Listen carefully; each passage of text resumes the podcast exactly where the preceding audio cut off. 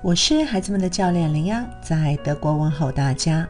网络成瘾，今天要分享的是迎接挑战，针对网络信息的实践篇。国内听说最近在热播一部由坏小孩改编的网剧《隐秘的角落》。昨天呢，又在微博微问到一个问题：孩子究竟有多纯真？我相信。人之初，性本善，性相近，习相远。苟不教，性乃迁。大意是人生而善良，只不过，因为后天的环境等影响，而性情就会发生变化。如果从小不好好教育呢，善良本性将会被磨灭。孩子可以很纯真，也可以很邪恶。我们要做的是带他们认识这个复杂的世界。所有我们教给他们的，最终都会开花结果。现在的网络环境不安全，孩子们呢，在我们能想象的更小的年纪，恐怕无意间都已经接触过了色情或暴力的内容，让父母防不胜防。甚至呢，在被抓包的时候，很多父母会出现闷愣。恐慌、随即愤怒的态度，还有网络上的各种是非黑白的新闻以及舆论，自然也会对孩子产生各种影响。所以呢，我们今天就来讨论一下如何避雷。第一点要讲的就是形形色色的世界里，先学会保护自己的安全，并不是我有迫害妄想症，而是有些东西。是生命中无法承受之重，不容有半点的疏忽。所以啊，在我的原则里，人身安全高于一切。嗯，很多孩子呢，在父母的帮助下，也都有注册一些自己的社交媒体账号，像微信、QQ 空间、微博等之类的账号啊。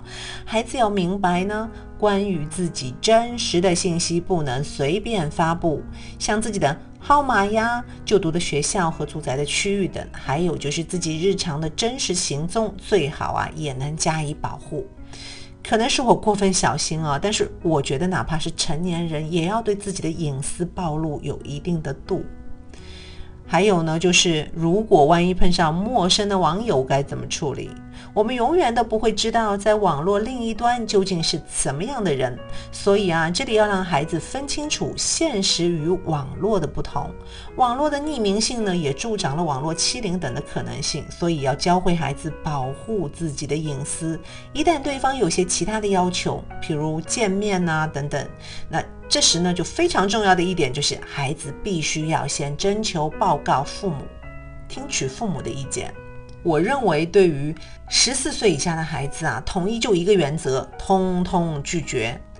第二点要讲到的是世界上的各种资讯，被动的孩子们该何去何从？未成年人在互联网里的危险系数不低啊！做父母的最想做的应该就是禁止使用互联网，但是从父母的实践经验也说明这个意义不大。孩子强烈的好奇心是春风吹又生，可能会越禁越起劲。像为了博人眼球，现在很多的资讯新闻，包括娱乐圈的，常常出热点的新闻。世界大了，颜色也越来越多，我们成年人都很容易迷失，更不要说孩子们了。父母呢，在操作系统有装了一些保护装置来屏蔽问题的网页，但是这里真正重要能保护到孩子的是。清醒认识的批判性思维，我们需要经常和孩子谈谈关于网络资讯的看法。最好呢，父母能分享一些能够帮助孩子理解的实际的例子。批判性思维，不要轻易相信网上阅读到的所有的内容。就好比我们在实际的生活中会教导孩子说：“哎，不要随便的相信陌生人的话，不要跟陌生人走，是一样的道理。”只不过现在换成了是网络的虚拟世界，凡事需要自己经过思考和判断才可定夺下结论。再来说说避无可避的成人内容和暴力元素。所有的好奇心来源于未知，尤其是一些看似神秘的领域。对于孩子来讲呢，也是一样的。身体的逐渐发育成熟，就会对人类的身体呢产生好奇。所以家长要做的是先扫盲，甚至需要做很多的准备啊。譬如家庭的议题就是怎样和孩子讨论性行为，是每个家长都必须要做的功课。通过科学的引导，用积极的方式鼓励孩子。给到父母的心态指导是：做好准备，保持放松，不质问，不说教，正确引导性观点。最后呢，无论在什么样的情况下，父母需要让孩子明白，如果碰到了问题或者他人的攻击，都可以第一时间向父母求助。如果对自己的父母有顾虑或者怕被挨骂，也可以呢给孩子一些信得过的成人的名字建议啊，让孩子有问题的时候可以去寻求帮助。